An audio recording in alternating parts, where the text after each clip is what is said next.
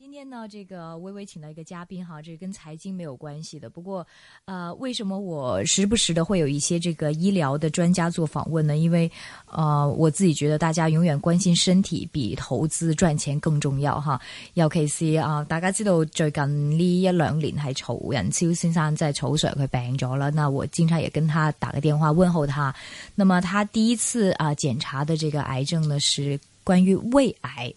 咁啊，胃癌咧，佢係通過檢查檢查出嚟嘅，跟住後嚟做咗手術。咁其實喺胃嗰度咧，佢而家係安全嘅。咁後嚟我就同佢傾偈，我話：，哎，咁你個嗯即係醫生係邊個？佢話啊，呢、個醫生好好㗎，咁不過好難揾嘅。咁我就唔信嘅，好難揾。咁我都係硬着頭皮啊、打住香港大學外科學系、香港大學。外科學系嘅朱建文教授，佢本身呢就係、啊、腸胃外科同埋外科內內窺鏡中心嘅主任，喺啊、香港大學。咁佢係教授啦，同埋今日呢好俾面上到嚟依線金融網嘅直播室啊、來到接受我的訪問哈。咁非常感謝朱醫生來到接受我訪問。朱醫生你好，你好，你好，多謝多謝。係啊，草 Sir 嗰個 case 係佢係胃窺鏡檢查出嚟嘅，係咪啊？係啊，係啊，佢係內窺鏡見到有啲誒、呃、異常有息肉啊，咁跟住攞組織發覺係一個胃癌嚟嘅。嗯嗯嗯，呢個誒嗰個係成個胃窺鏡檢查嘅手術之中，跟住就即刻做埋，抑或係我哦唔係，跟住仲哦唔要係嘅做一啲術前嘅檢查先可以做手術嘅。哦明白，所以到發現係第幾期啊？佢嗰、個如果術 術前咧，通常我哋會誒、呃有兩個問題嘅，第一個個病嘅身體狀況啦，第二個分期啦。個目的其實就係第一，因為誒、呃、胃癌本身咧，如果誒冇、轉移咧，手術係唯一一個有機會醫好嘅辦法。嗯咁所以第一件事就係睇個身體適唔適宜做手術啦。咁第二件事就係睇有冇轉移。咁現時嚟講，睇轉移基本上係睇下佢幾個途徑嘅。第一就係血管途徑，睇下有冇走去肝啊、誒、肺啊嗰啲其他地方啊。第二個淋巴途徑啊，咁呢個可以由掃描啊或者內窺鏡超聲波可以睇到啊。第三個途徑呢，就係睇下佢有冇侵入去其他器官，咁要同樣地可以做掃描睇到。咁而最後有一個途徑咧，叫腹膜咧，呢、個咧就術前檢查係睇唔到嘅，因為好多時嗰啲轉移咧係好似粒米或者芝麻咁細嘅，個通常要等到手術先知道嘅。咁所以正式嘅分期其實係手術之後先知道，但係術前嗰個分期個目的係睇下會唔會已經轉移咗，而係唔適宜做手術，要可能要考慮做咗化療先啊，定嗯，但嗰一般發現如果已經去到外就其其他器官，是不是比較晚期的了？係啊，係啊，啱。咁因為通常胃癌分四期嘅，如果喺香港嚟計呢，因為我哋冇做普查呢，大部分人發覺嗰陣時呢，其實都係似嘅。呢、個情況其實唔單止香港，其實喺歐美都好，因為個發病率唔高，冇做普查呢，等到有病徵嗰陣時呢，通常呢，往往都係七成嘅人發覺嘅呢，都已經去到第三期或者以後。香港正正都係同一個問題，因為發病率唔高，冇做普查，咁所以到有病徵嘅時候呢，往往都已經去到第三期或以後。香港都係七成發覺嘅時候已經三期或以後。嗯，明白。不過以你的這個經驗來說的話，呃、要幾多歲開始，即係點都做一次即係胃鏡檢查？嗱，而家呢，就真係要睇個人啦。即係如果舉個例，誒、呃有位人士會去做大腸嘅普查，即係個檢查嘅話，而家呢好多時呢個醫生呢都會同時間趁佢麻醉咗呢，就一拼不如做埋個胃鏡，係啊，咁就可以即腸胃係達至到個個係啊目目的。啊哈咁啊，即係而家50唯有歲咁開始嗯樣樣，係啦而家唯有咁樣樣，因為即係如果你要靠用公幣去做咧，就唔係好有成本效益。咁如果係個人又負擔得起咧，又會去既然去做大腸咧，就好多時而家會一拼做埋嘅。明白咁。當然咁樣又好似唔係誒好嗯公平。咁、但係另外一個情況呢，就係、當然有有病徵嘅人，有上咗年紀嘅，嗯咁喺喺喺公家系統一定會幫呢啲人會做胃鏡嘅，所以現時嚟講係靠有病徵嘅人，又上咗年紀啊嗰啲就一定啊喺喺醫管局咧一定會幫佢哋安排照胃鏡嘅。但係嗰嗰嗰種情況咧就唔係一種普查嘅情況啦，即係唔係話冇病徵都幫你照啦。即刻想問啦，咁乜嘢係屬於高危人群啊？你話係你有病徵，咩叫病徵咧？首先係邊一類人高危？嗯譬如草水呢啲係咪辛辛苦過頭啊？誒，黐呃確唔敢講。嗱，其實咧，誒嗱，胃癌咧有啲危險因素嘅，即係過往都做過啲研究，但係咧就揾唔到一個單一個原因咧，就足以誒引致胃癌。咁啊，除非遺傳有呢個基因轉變令到佢有胃癌，但係喺胃癌嚟講咧就好，即係比較少遺傳嘅。嗯唔同大腸癌，大腸癌咪多好多即係家族遺傳嘅嘅原因導致佢有大腸癌嘅。胃癌咧就比較少，佢有一個基因咧，誒、我唔知道中文名叫 e c a r i n 咧嘅轉變咧，係可以令到個胃癌個遺傳到喺下代有機會有胃癌嘅機會，差唔多有八十 percent 八成會有會有胃癌嘅發生嘅。咁另外一啲危險咧就係吸煙啦，吸煙有好多癌症都有啦。咁另外一個有比較出名啲嘅就幽門螺旋菌啦。嗯咁幽門螺旋菌呢，就誒、呃世衛呢已經將佢列為係第一類嘅致癌物。個意思呢，就係代表佢係已經肯定咗係會有機會致癌嘅。嗯嗯咁但係就喺啲致癌入邊呢，佢係唯一一隻細菌嚟嘅，其他嘅都都係啲誒病毒嚟嘅。舉個例誒嗯魚類肝炎啊，誒啲誒其他嗰啲 EBV virus 啊，嗰啲都係一啲病毒嚟嘅。嗯咁啊唯獨是唯一一隻細菌就係幽門螺旋菌。嗯咁但係就大家唔使即刻去 check 下自己有冇幽門螺旋係咯菌，因為喺香港呢，一半人有幽門螺旋菌吓嘅。咁啊而唔係所有人都會有胃癌嘅。其係實有幽門螺旋菌而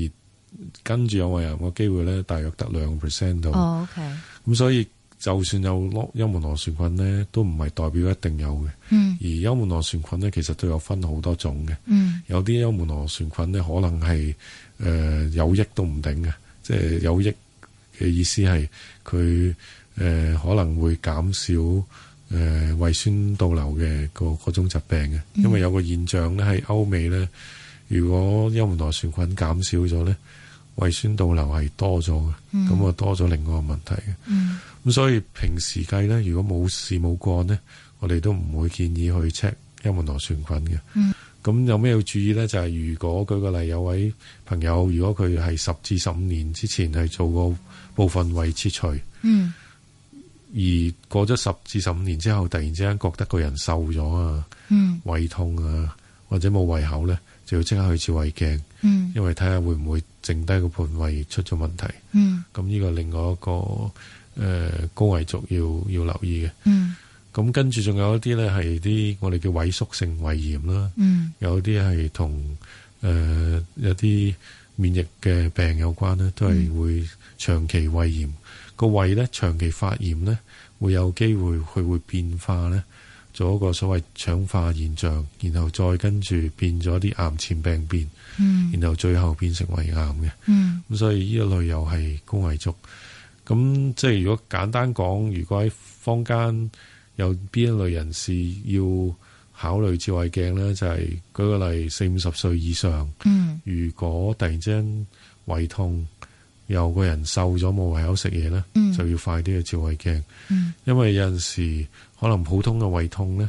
你以為食咗啲胃藥，以後冇咁痛呢，嗯可能都可以胃癌嚟嘅，因為胃癌有陣時，尤其是早期呢，食咗啲胃藥呢，有陣時個胃痛都可以舒緩得到嘅，唔、嗯代表係即係潰瘍嚟嘅。咁、嗯所以即係如果真係瘦咗或者冇胃口呢，就要快啲去照胃鏡啦。嗯係有好多時胃癌呢，尤其是早期呢，啲病徵係好唔明顯嘅。嗯有陣時你可能覺得啊好少意思啫，但係如果你早照呢，要發覺係早期嘅呢，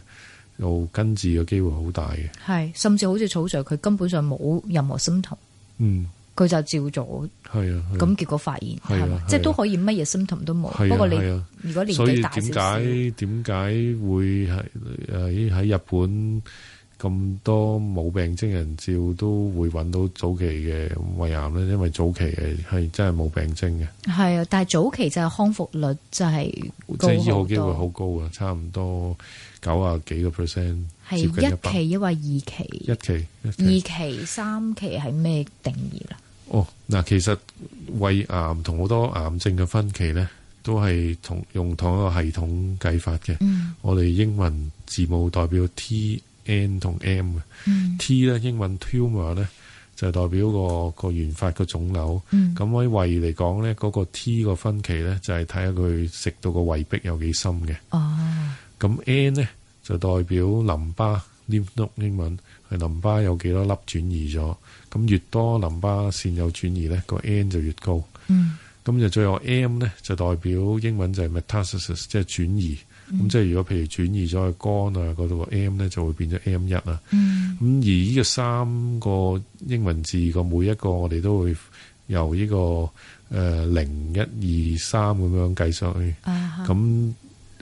越係高數字咧，就代表越緊要。咁咁而呢三個 number 個組合咧，就會決定究竟係一期、二期、三期定係四期。嗯，咁誒、呃有啲乜嘢我哋可以預防嘅咧？就係、除咗你話要有啲咩唔舒服，或者係嗯咩 A 就係照下胃鏡之外，有啲咩生活上面唔食嗯係煙啦，仲係有啦，呢最好唔一定唔好食煙啦。嗯咁另外，其實我頭先提過啦，有啲危險因素個胃癌，即係以前做過啲研究啦。嗯咁如果喺食物方面咧，胃癌就發覺同一啲醃鹹嘅食物啦、嗯醃過嘅食物啦、煙燻過嘅食物啦，都有啲關係嘅。嗯另外咧，有啲即係食物加工過程加落去有啲誒、呃 nitrate 咧，誒、中文我唔知道係咩淡咧，啊，唔係氮， Nitrate 應該 nitrate。嗯咁咧，佢有陣時喺啲午餐肉嗰啲地方會加落去咧，等佢個肉色望落去會靚啲。啊，咁呢啲咧最好唔好食得太多咯，唔係唔食，但係唔好食得太多，唔好日日食咯。嗯咁另外就係有陣時食嘢你好難避到呢樣避呢樣就乜都冇得食 啦。咁其實就不如食一啲有益嘅食物。咁嗯如果有最有益嘅食物咧，就相信一定係生果同埋蔬菜啦。啊咁哈如，果食多啲生果同蔬菜咧，都有機會會幫到減少胃癌同埋大腸癌嘅發生嘅。高唔高啊啊？啊胃癌嘅死亡率，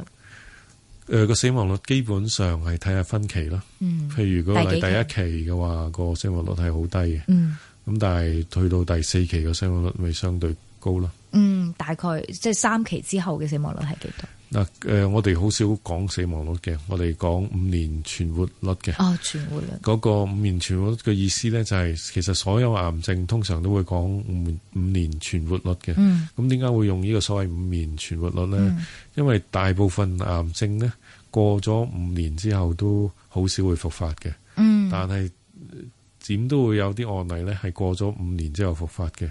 咁所以咧，我哋好難講一個叫一個治愈率嘅，因為你唔知要等幾多年先可以確定個人係完全唔復發嘅。咁、嗯所以通常用五年嚟做標準咧，就因為嗰個會差唔多等同個治愈率嗯爭少少嘅啫。嗯咁如果計胃癌嚟講咧，頭先提過啦，第一期咧個五年五年存活率咧係超過九十五 percent 嘅。嗯咁去到第二期咧，大約八成度；嗯去到第三期咧，五至六成度。嗯咁、但係去到第四期咧，就得五個 percent 度嘅啫。嗯，所以呢個真係第四期真係已經好多 symptom 噶啦，係咪已經第四期會有啲咩嘅嗱、 symptom 噶？第四期咧都有好多時咧，